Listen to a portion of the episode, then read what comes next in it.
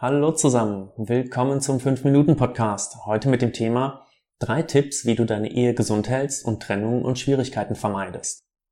Diese Folge ist für alle Verheirateten und die, die es noch den Rest ihres Lebens bleiben wollen. Der erste Tipp richtet sich etwas mehr an Männer, doch auch Frauen neigen ab und an hierzu.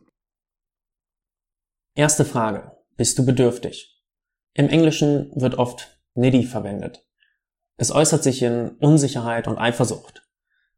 Es wird auch als emotionale Abhängigkeit übersetzt. Kurzum, hast du deinen Ehepartner, um Verantwortung abzugeben, um nicht selbstständig entscheiden zu müssen?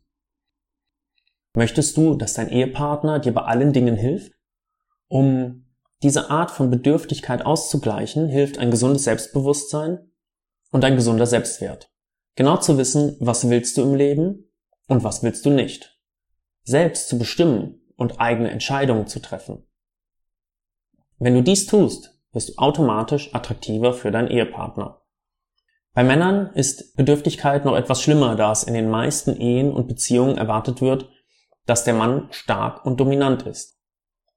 Ist die Frau bedürftig, bringt das den Mann oftmals in die Position, der Ritter auf dem weißen Pferd sein zu müssen. Hier fühlst du dich als Frau wahrscheinlich geliebt, weil dein Held hilft dir ja. Du als Mann bekommst im Gegenzug die passende Anerkennung. Das funktioniert aber leider nur zum Teil. Zu viel Bedürftigkeit bei der Frau führt dazu, dass du als Mann dich irgendwann fragst, muss ich denn alles für sie machen? Und je öfter diese Situation vorkommt, desto mehr fühlst du dich schlecht und desto weniger möchtest du deine Ehefrau unterstützen. Männer dagegen wirken einfach nicht mehr wie ein Mann. Die typischen Attribute der Fels in der Brandung sein, stark, dominant, gelassen, entscheidungsfreudig verschwinden immer mehr. Zieh einmal ein eigenes Resümee. Bist du bedürftig? Bei den meisten Ehepartnern gibt es ab und an mal Anwandlungen von Bedürftigkeit. Diese sind auch nicht weiter schlimm. Falls du aber das Gefühl hast, dass solche Situationen mehrfach die Woche entstehen, empfehle ich dir, an dir selbst zu arbeiten. Stell dir selbst die wichtigen Fragen. Was möchtest du im Leben? Wer bin ich? Was kann ich gut? Was kann ich schlecht? Akzeptiere ich mich mit meinen Stärken und Schwächen? Schiebe ich Probleme beiseite oder arbeite ich so lange an ihm, bis ich sie gelöst habe? Kann ich offen meinen Standpunkt vertreten? Bin ich in der Lage, meine Freizeit auch ohne meinen Ehepartner zu gestalten? Bin ich bereit, aus meiner Komfortzone herauszutreten und Dinge zu tun, mit denen ich mich vorerst unwohl fühle, bei denen ich aber weiß, sie führen langfristig zu einem Ziel, das ich erreichen will. Schauen wir uns Punkt 2 an. Lebt ihr in langweiliger Routine?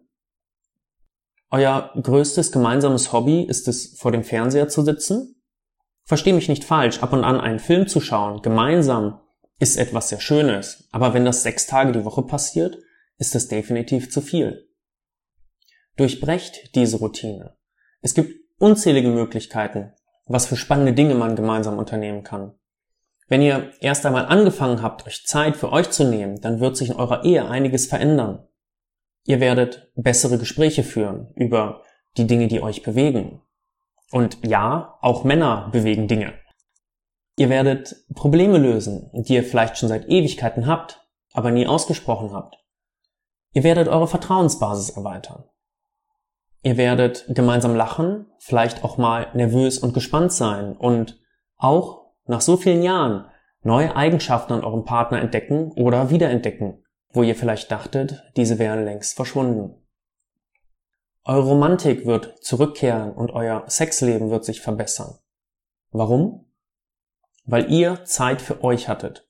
Das bedeutet, einander Aufmerksamkeit geschenkt habt, eure Vertrauensbasis dadurch tiefer wird und ihr, ich nenne es immer Quality Time, also Qualitätszeit hattet.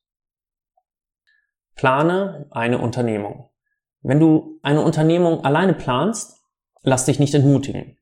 Wahrscheinlich wird dein Ehepartner erst einmal skeptisch reagieren. Du kannst deswegen die Unternehmung als Überraschung planen. Das funktioniert fast immer. Selbst wenn sie oder er sagt, ich mag keine Überraschungen, mach es trotzdem. Der Vorteil ist, Sie oder er kann nicht einfach Nein sagen, weil nicht bekannt ist, um was es geht. Somit ist euer Ausflug fest geplant. Sage, nimm dir bitte am Samstag nichts vor. Wir machen einen Ausflug. Sag Dinge in der Vorbereitung wie zieh was Schickes an oder du brauchst Freizeitkleidung oder was auch immer nötig ist. Oder auch stell bitte ein kleines Lunchpaket zusammen. Du kannst über die Woche verteilt kleine Tipps einfließen lassen, um die Spannung zu erhöhen. Und wichtig, lass dich nicht entmutigen, wenn dein Ehepartner skeptisch ist. Das ist ganz normal, da er oder sie mit etwas Neuem konfrontiert wird, außerhalb der normalen Komfortzone. Anmerkung noch eben für Männer, Frauen lieben Überraschungen. Sie sagen, sie mögen es nicht, aber glaub's mir, sie lieben Überraschungen. Deswegen mach das. Hier noch einige weitere Vorschläge. Fahrt gemeinsam ins Sea Life. Fahrt in ein tolles Café mit super Ausblick über einen See. Geht Lasertag spielen. Macht einen Tanzkurs. Frauen lieben das. Ein Tipp ohne Vorbereitung. Zieh sie, wenn ihr unterwegs seid, in einen Fotoautomaten. Die gibt's meistens am Bahnhof und macht doofe Bilder. Fahrt ins Tierheim, leiht einen Hund aus. Ihr könnt im Café sitzen und ein Spiel spielen. Das ist eins meiner Lieblingsspiele. Ihr sitzt und beobachtet alle vorbeigehenden Pärchen. Also am besten setzt ihr euch italienisch hin, nebeneinander, nicht gegenüber. Und dann, ich muss schon lachen, ähm, du merkst das, dann redet ihr darüber und spekuliert, wie das Paar sich kennengelernt hat. Also beispielsweise sowas wie, die beiden haben sich beim Bund kennengelernt, im Auslandseinsatz und er hatte eine Verletzung und sie hat ihn 20 Kilometer durch die Wüste getragen. Oder er wurde von einer Giftschlange gebissen und sie hat ihm das Blut ausgesogen. Ursprünglich waren sie Cousins und Cousinen. Also es gibt da zig Möglichkeiten und das macht jede Menge Spaß. Wie du ja merkst, das Wichtige dabei ist, Spaß zu haben. Habt einfach eine gute Zeit miteinander. Amüsiert euch. Und es ist völlig egal, wie blöd es ist, in welchem Alter ihr seid. Lacht gemeinsam und habt gemeinsam Spaß. Geht Tischtennis spielen. Plant ein Krimi-Dinner mit einem befreundeten Pärchen. Es gibt unzählige Möglichkeiten, die kein Geld kosten oder nur wenig Geld kosten, wie ihr diese Routine durchbrechen könnt. Findet einfach Zeit füreinander. Tipp 3. Behalte dein soziales Leben bei. Dieser Tipp ist eigentlich so einfach und doch schwer umzusetzen. Durch Arbeit, Kinder und Haushalt fällt oft das soziale Leben unter den Tisch.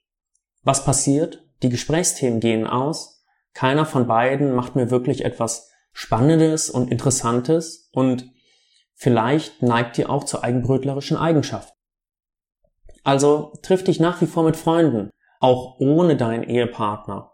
Mache Sport, gehe Hobbys nach, führe interessante, gute Gespräche, und unternehme Dinge, von denen du vielleicht früher geträumt hast, die du aber noch nie gemacht hast. Ich freue mich, wenn du mir für diese Folge einen Daumen hoch gibst, meinen Kanal abonnierst und ebenso auf meiner Seite www.rettedeineehe.com vorbeischaust. Dort bekommst du übrigens auch meinen Gratis-Report Soforthilfe bei Scheidung. Das war's für heute wieder von mir. Ich hoffe, die Folge hat dir gefallen. Dein Simon.